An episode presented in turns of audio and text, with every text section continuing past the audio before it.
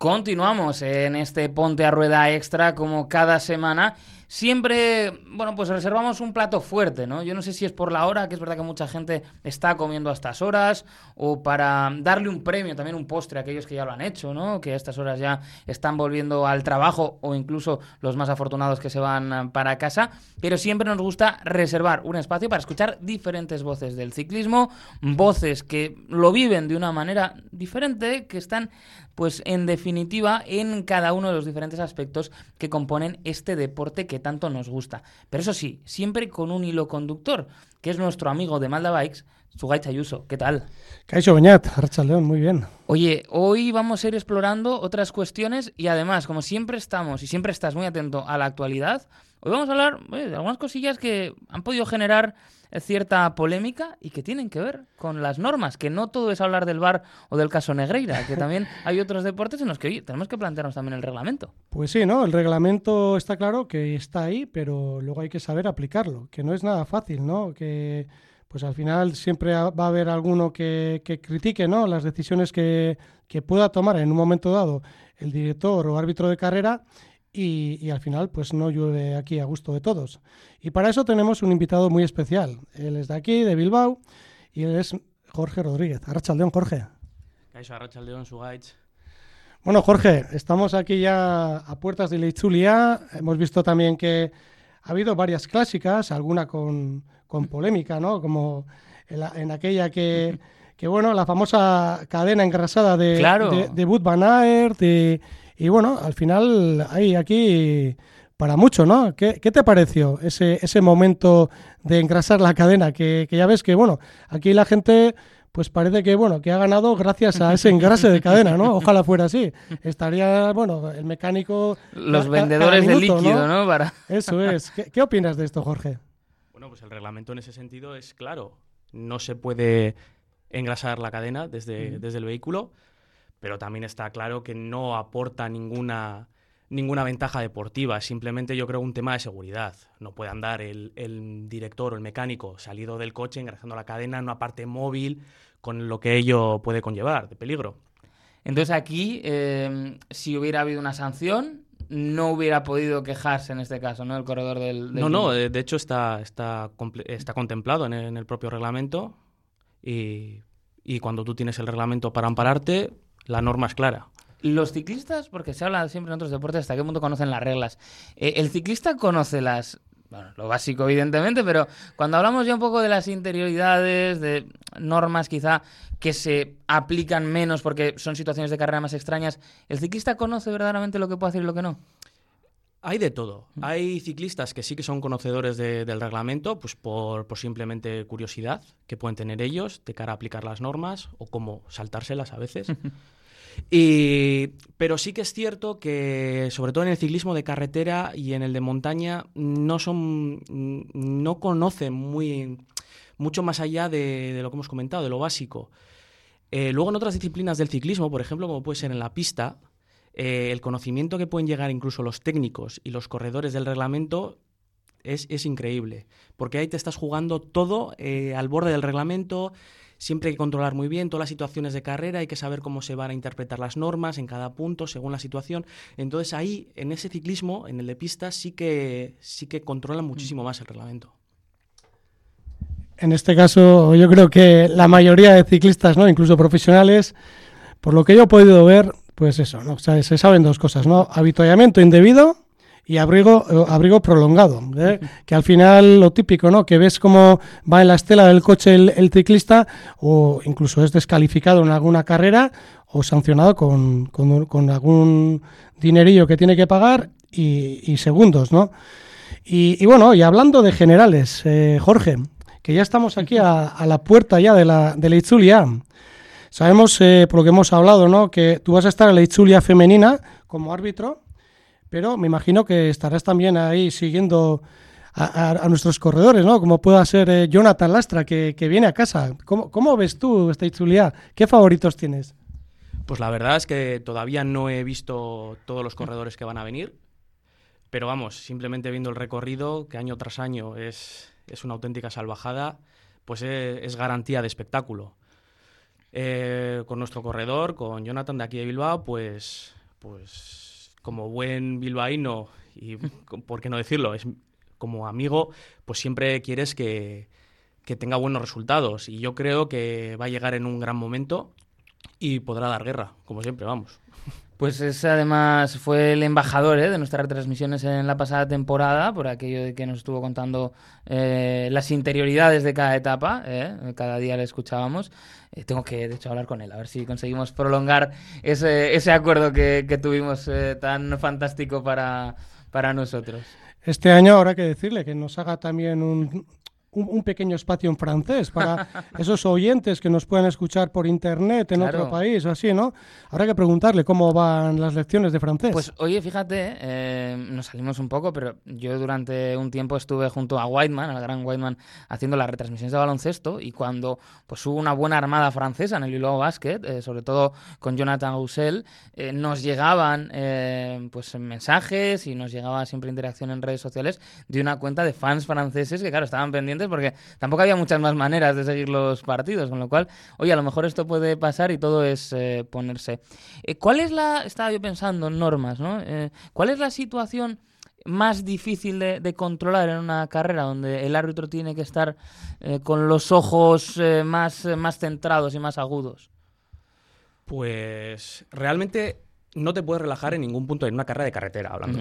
No te puedes relajar en ningún punto pero sobre todo si hay caídas, si hay mm, una gran montonera, si ha pasado algo externo, algo anormal a lo que puede ocurrir en la carrera, son situaciones que no están contempladas como tal en el reglamento, entonces hay que, digamos, hay que decidir muy rápido y teniendo en cuenta muchas variables. Entonces yo creo que esa es la situación que menos quieres que te toque. Mm, o sea, que le toque a otro, siempre decimos. Que además estaba yo pensando también, eh, pues eso, situaciones eh, peculiares, ¿no? Eh, me venía a la mente, por ejemplo, Richie Port en un giro cuando acepta la rueda de un, de un compatriota. No recuerdo quién era, pero era un compatriota suyo que, joder, con esto de que son colegas, espera, yo no me juego nada en la general y tienes la rueda. Cosa, por ejemplo, que, que no se puede, como aprendimos muchos ese día, ¿no? Efectivamente ahí entra en juego pues, lo que hemos comentado al principio, que es que muchos corredores no saben la norma. Mm. Algunos pueden considerar que es injusta, otros justa. En el ciclismo hay muchos más factores, entre ellos está el patrocinio de los equipos. Entonces, eh, que haya un corredor corriendo con otra rueda que no sea la del coche neutro o la de sea la de otro equipo, pues el conflicto de intereses y el conflicto económico que puede ocasionar al patrocinador, pues puede ser muy grande. Claro, luego además eh, hablabas antes, ¿no? Por ejemplo, la norma de Van Aert, polémica. Uno puede pensar en casa y dice, joder, pero si eso no le beneficia. Y luego te explican, ya, no es por el beneficio, es para evitar un peligro. En este caso también podemos decir, bueno, no, es que igual eh, en un momento de situación alguno se pone a ofrecer, ¿no? Vamos a decir, 500 euros por la rueda, ¿no? O sea, quiero decir que se pueden dar ese tipo de situaciones que van más allá de la ventaja competitiva. U otras situaciones, por ejemplo, y yo creo que si vamos a hablar de, normas hay que hablar de ella, eh, cuando vimos todos alucinados a Froome corriendo, ¿no? Eh, montaña arriba y sin bicicleta. Me estaba acordando antes de eso mismo, ¿no? Que fue una cosa surrealista. En la vida he visto yo algo, algo parecido. Y, la verdad que no lo tendrían nada fácil, ¿no? Los árbitros de, de carrera, porque al final llegó un momento en el que iba corriendo él solo y sin bicicleta. Entonces, claro, tú, tú como, ¿qué opinas de ese momento? ¿Tú qué, qué hubieras hecho, Jorge? Pues la verdad es que es una situación de las que hemos comentado antes de que le toquen a otro.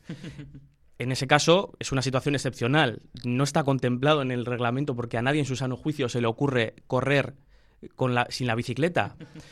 Lo único que tienes que hacer es llegar a meta con tu bicicleta. Claro, entonces, ahí hay un vacío, no, no, recuerdo qué decisión se tomó, creo que fue una, una multa económica, ¿verdad? O, además, eh, claro, ahí yo creo que se juntaron muchas cosas, ¿no? Que la organización tenía que arreglar un problema que hasta cierto punto podía considerarse eh, que habían sido partícipes ellos por aquello que era una moto la que primero genera la caída, ¿no? O sea, que ahí se juntaron, parece, como muchas cosas eh, que había que interpretar y que además la interpretación de una cosa afectaba a la siguiente, ¿no? Que no podías eh, digamos que no eran hechos aislados dentro de la carrera, sino que era todo una, un dominó que se había montado. Eso es. Yo tengo un dicho ya que he aprendido a lo largo de los años, es que cuando menos te lo esperas en una carrera se te va a complicar todo.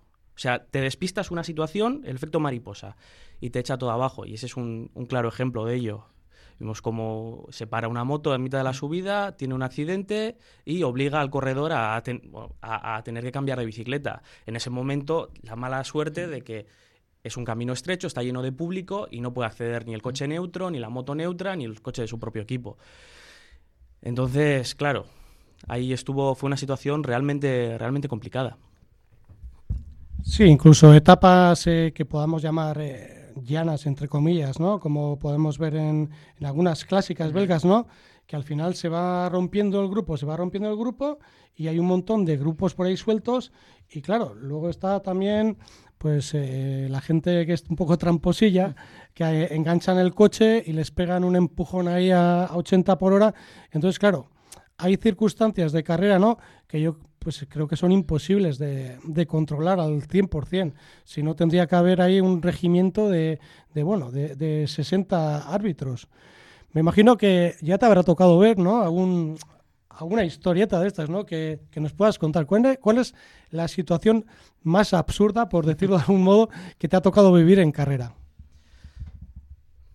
Pues así pensándolo a nivel de, corredor, de, trampa flagrante, me acuerdo una vez, en una carrera sub-23, que hubo una avería de un corredor, perdió mucho tiempo, y yo siempre, nosotros siempre hacemos, pues en estas carreras, además cuando es al principio, pues bueno, tú te pones a una distancia de la cola de coches, prudencial, 100, 200 metros, y hasta ahí que llegue como quiera. Mi sorpresa cuando estábamos esperando y viene el corredor a 110 por hora enganchado al coche.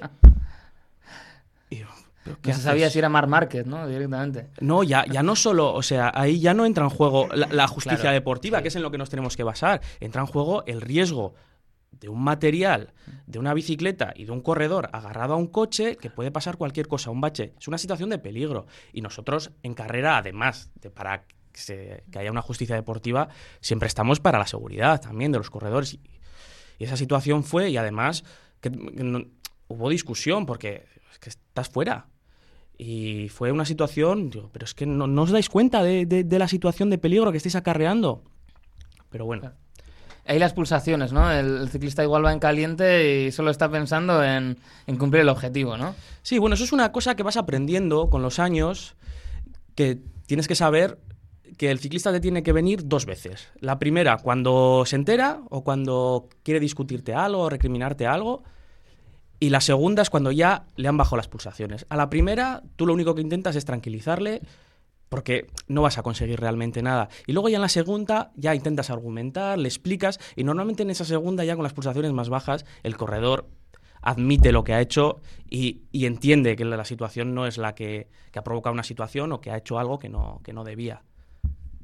Supongo también que tendrá mucho que ver el tipo de director que tenga, ¿no? Porque al final yo creo que, pues lo hemos comentado muchas veces, ¿no? Dependiendo de, del liderazgo que pueda tener cada director o manager de equipo, pues que al final puede, puede llegar a tener más o menos controlados a sus, a sus corredores o incluso el carácter, ¿no? El carácter del, del ciclista, pues se puede ver un poquito, pues no sé, eh, pues tocado, ¿no? Eh, que en este caso pues el ciclista que nos comentas, pues eh, no sé quién sería su director, tampoco lo vamos a nombrar, pero al final, pues un director que, hace eso, pues yo creo que al final tiene más culpa que, el propio ciclista, porque al final el ciclista lo que quiere es volver a carrera como sea. Supongo también que te habrá tocado más de una discusión con directores. Sí, pero bueno, eso está en el... es el pan nuestro de cada día, en las carreras y la, forma de actuar es exactamente igual que los, con los corredores. Entonces, bueno, tú entiendes que ellos tienen unos intereses, tú, tienes, tú realmente no tienes ningún interés, pero eh, siempre hay que explicar y sobre todo mantener las formas y, explicarles las cosas de una manera correcta, nunca, nunca perder tú tampoco las formas. Eso está dentro de, de nuestro propio de lo que puede diferenciar un buen o mal árbitro. Esas, esas situaciones son las que las con las que tienes que saber lidiar. Pero sí, vamos, eh, discusiones siempre. Bueno, y Beñat, por si no lo sabes, Jorge también fue ciclista. Hace unos años, eh, pues bueno, pues eh, con Jonathan coincidió también compitiendo con Jonathan Lastra. Y, y, bueno, yo muchas veces me he preguntado, ¿no? ¿cómo te animaste a entrar de, de, árbitro? Bueno, yo ya cuando era ciclista ya tenía muy claro que el ciclismo no era una prioridad, era simplemente un pasatiempo, un hobby para divertirme.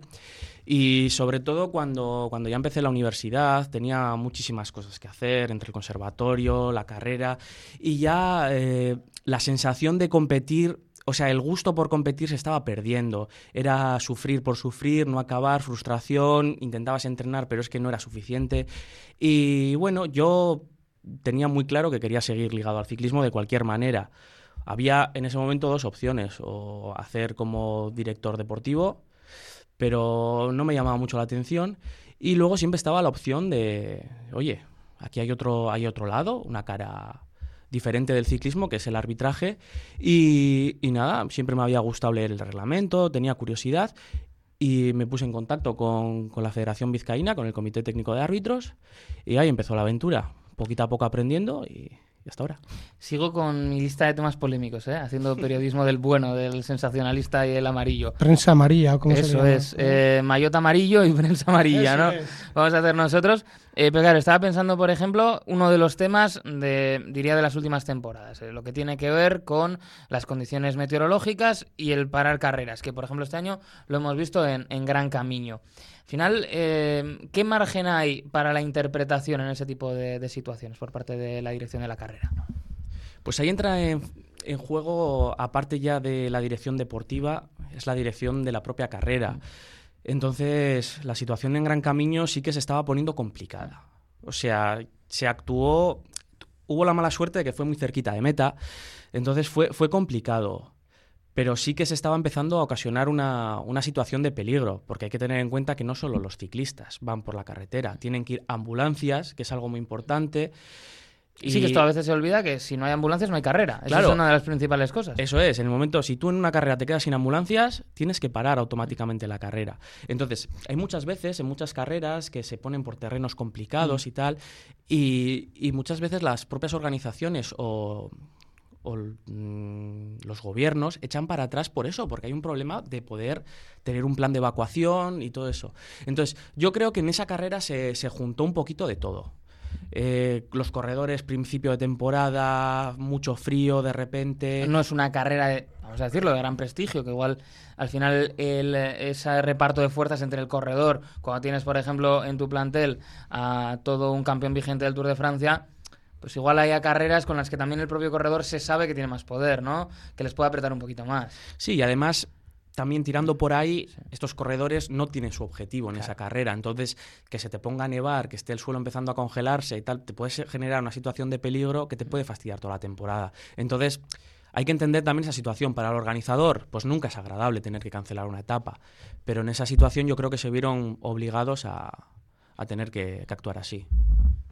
Sí, en este, en este caso, ¿no? Pues eh, esta polémica que, que hubo, ¿no? Con, con esa suspensión de, de, la etapa. Y recuerdo que algunos exciclistas, ya bueno, veteranos del ciclismo, criticaban el hecho de haberse suspendido, ¿no? Porque, bueno, ellos le achacaban que como que faltaba pues un poquito de carácter, de, de echarle valentía, etcétera, ¿no? Y sí que yo creo que en, en este aspecto, ¿no? Comparando con el ciclismo más antiguo, pues sí que eh, ahora pues el ciclismo es más precavido, sí que se cuida más porque claro, eh, ha habido etapas hace unas décadas que veías al ciclista bajando en plena nevada, eh, jugándose la vida. Entonces yo creo que hay que evitar eso un poquito, ¿no? Nadie tiene que jugarse la vida para ser un deportista bueno. Eso es, o sea, eh, y lo hemos visto, se ve en otros deportes también, por ejemplo, la Fórmula 1, cómo ha evolucionado, el automovilismo, en todas las disciplinas. Hace años era jugarte el pellejo. Ahora con las medidas de seguridad, pues bueno, aquí en el ciclismo no, no, tienes nada que te proteja más que tu cuerpo. Entonces, todas esas situaciones hay que, hay que recordar que los ciclistas están haciendo su trabajo y nadie tiene que jugarse la vida haciendo su trabajo.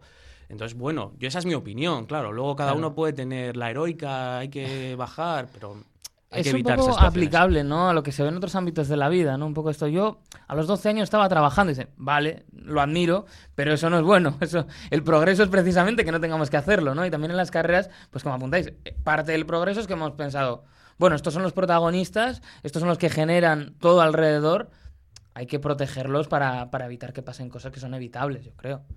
Eso es, y nunca puede, es que incluso para el propio espectador, nunca es agradable saber que un corredor al que sigues se ha hecho mucho daño, pasan situaciones pues como las que hemos vivido en el Tour de Polonia, pues eh, ese tipo de cosas hay que evitar. O sea, que el ciclismo no deja de ser un, un, deporte muy, muy peligroso. Pues te estás jugando todo el rato, no tienes protección más que el casco y a veces no es suficiente. Entonces, todo lo que sea prevenir, yo creo que es, es el lado, es el camino bueno. Me estaba acordando de, bueno, ya sabes que yo siempre estoy contando mis batallas, pero me estaba acordando de varias, varios momentos en, eh, en, la historia del ciclismo que han ocurrido, ¿no? Y recordaba que, bueno, hace, hace unos cuantos años hubo polémicas con el tema de guardarraíles. Uh -huh. eh, no sé si recordáis a un corredor eh, italiano, Stefano uh -huh. de la Santa, que se eh, cortó el tendón de Aquiles en una carrera y luego le costó mucho recuperar. Luego hubo, hubo más polémica con estos acoples que iban ahí en el manillar, uh -huh. que eran eh, la, unos que eran la marca Cinelli, los uh -huh. Spinacci que llamaban, iban todos agarrados de ahí por el tema de aerodinámica y hubo un montón de, de caídas. Luego los prohibieron. O sea, así infinidad de cosas, ¿no? Incluso el... con el tema de los discos, sí. que hubo eh, caídas al principio, eh, parecía que no iba a entrar, luego entró. O sea, al final yo creo que eh, ha habido muchas cosas en el ciclismo que algunas han terminado de entrar y otras ha habido que, que cambiarlas o quitarlas, ¿no? Tanto se ha hablado, por ejemplo, de ese eh, resultado de Tramadol de Nairo Quintana Eso y es una de las razones no era tanto la mejora deportiva, sino el, el, evitar la peligrosidad, ¿no? Que lo mismo que te dicen que no conduzcas maquinaria pesada, sí, sí. pues hombre, meterte en un pelotón tampoco parece la mejor de las ideas eh, con, cuando has tomado pues alguna de esas sustancias, ¿no? O sea que la seguridad muchas veces está también detrás, ¿no? De, de lo que son las normas. Sí, eso es. Al final de la Unión Ciclista Internacional, pues lo que hace es velar por la seguridad de todos, pero al final es su deporte. Y y está claro, siempre hay que ver. Eh, hay muchas veces, claro, tú desde la tele, pues muchas veces no ves, no ves lo que hay. Pero, por ejemplo, como hemos comentado, el tema de las ambulancias y todo eso muchas veces es, es determinante. Tú no ves que te has quedado que la carrera se ha... Joder, es que ¿por qué se ha, se ha suspendido? Ya, es que igual las ambulancias en caso de caída no pueden evacuar al corredor. Claro. Entonces, esas cosas no se ven y muchas decisiones que toma la Unión Ciclista Internacional también eh, suelen pues, crear polémica pues por eso, porque porque las consideran injustas, pero siempre hay un trasfondo, hay un comité que se dedica a, a, a analizar todas estas cosas para, para, tomar siempre la mejor decisión. Nunca están en contra de los corredores, o sea, siempre es por su bien, que está, está la falsa creencia de los árbitros, oh, los árbitros. No, no, no, los árbitros somos parte de la carrera, igual que vosotros, corredores, y, y estamos aquí para que vuestro resultado sea lo más justo posible, es decir, que gane, eh, que se haga justicia deportiva, que gane el mejor. Entonces, al hilo de eso, también el tema de la seguridad es importantísimo. Igual a veces el aficionado se queda con cosas, por ejemplo, ¿no? Que es, es el típico. No, es que están con la altura de los calcetines, ¿no? Que es un poco el, el, clásico de. Oh, es que no se preocupan de lo importante, están con los calcetines. Oye, ¿tú recuerdas algún problema con, con los calcetines? Yo no he vivido ningún problema con los calcetines. Pero he de Quizá decir... que algunos os haya dejado en el hotel, podría ser, ¿no? He de decir que la norma tiene un trasfondo, claro. o debe tener un trasfondo, que es el tema de económico. -huh. No sé si visteis en el pasado mundial que un, ciertos corredores estrenaron unos calcetines que valían 1.500 claro. No puede, no, cualquier ciclista no puede acceder a esa ventaja. Entonces ya estaríamos partiendo de una base de, mm, de que no corren en igualdad de condiciones. Entonces la norma tira por ahí. Un poquito como el peso, ¿no? El peso mínimo de las bicicletas. Eh, yo recuerdo que a Leonardo Piepoli le tenían que lastrar la bicicleta con una barra de plomo porque si no se, se, pasaba de menos. Uh -huh. Entonces, pues yo creo que en ese aspecto sí que está bien, ¿no? Regular ciertas normas porque al final los que más dinero tienen pues más acceso tienen a, a, mejores tecnologías, por evolucionar en otros aspectos, pues en, en, tema deportivo, pues como puede ser preparación, alimentación, el tener los mejores especialistas, ¿no? Me imagino que tú también habrás podido ver, aun estando todo esto bien reglamentado, esas diferencias, ¿no? Que se puedan ver entre equipos World Tour o equipos más pequeños de andar por casa. Sí, vamos, eso desde luego, ya eso desde el punto de vista de, un propio aficionado que, conoce el, mundo del ciclismo, pues se ve, no todos los corredores llevan las mismas bicis, aunque parezcan iguales, los mismos rodamientos. Y claro, un rodamiento que te haga ahorrar pues 5 eh, vatios o 6 vatios, a la larga, con la cantidad de pedales que das, pues la diferencia es, es tremenda. Eh, la rigidez de los cuadros, las geometrías, es todo, hay una diferencia tremenda. Probar, incluso ya como una persona que no es, que no es profesional, yo mismo, probar una, unas ruedas mejores o peores en una bicicleta es que te hace en una misma subida con la misma energía, te hace pues ganar muchos segundos. Sí, yo recuerdo cuando empezó el tema de la relación de vatio kilo ya hace no tantos años, que decían, por ejemplo, con bueno ciertos rodamientos cerámicos, eh, que al colocarlos en, las ruletas de cambio, en ruedas y, el eje pedalier, que podían ahorrar eh, en una etapa de 200 kilómetros con el mismo esfuerzo físico hasta medio minuto. Claro, estamos hablando medio minuto, ¿no? Pero bueno, pues a veces puede ser ese golpe de riñón que luego te falta. Pero claro, esto también que quede claro que solamente es aplicable a, la élite mundial, a esos que, están eh, en la primera línea y entre ellos se la están jugando pues en nada. No, y que luego hay una cosa, ¿eh? yo creo que si en una normativa que pusiese algunos límites, bien fuera por la búsqueda del mejor rendimiento o por esos movimientos publicitarios para llamar la atención que tanto recompensan, habríamos visto algunos uniformes que ni los Power Rangers. ¿eh? Tampoco creo que sea eso lo que buscamos para el ciclismo. Pues yo creo que hemos hecho un repaso interesante a lo que son las normativas y que es que ricasco por haber estado con nosotros. Y en tu caso, Sugaich, eh, la semana que viene no vamos a tener, ¿no? Esta sección de Malda al uso. No. claro, vamos a tener muchísimo ciclismo. Pero vamos a tener ciclismo a tope y encima con invitados muy importantes que nos irán acompañando durante esos días y la verdad que yo estoy deseando que empiece ya la Itzulia. Que se viene la Itzulia, claro que sí, y además, bueno, me he estado fijando que tenéis el maillot nuevo que es muy bonito, ¿eh? Esto sí, sí, sí, la verdad que el diseño es chulo.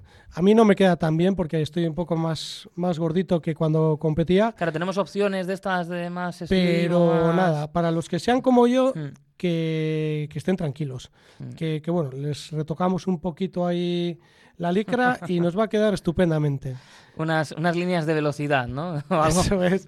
Algo por el estilo. A mí las líneas se me van a poner en la cara en el momento que voy a andar en bicicleta, pero no pasa nada. La bicicleta es para disfrutarla y da igual a la velocidad que vayas. Pues nosotros continuamos ¿eh? hablando un poquito más de ciclismo, repasamos también cómo están las cosas en directo y vamos, sí, a hablar un poquito más de la composición de lo que va a ser el pelotón en la Ichulia. Vale, perfecto.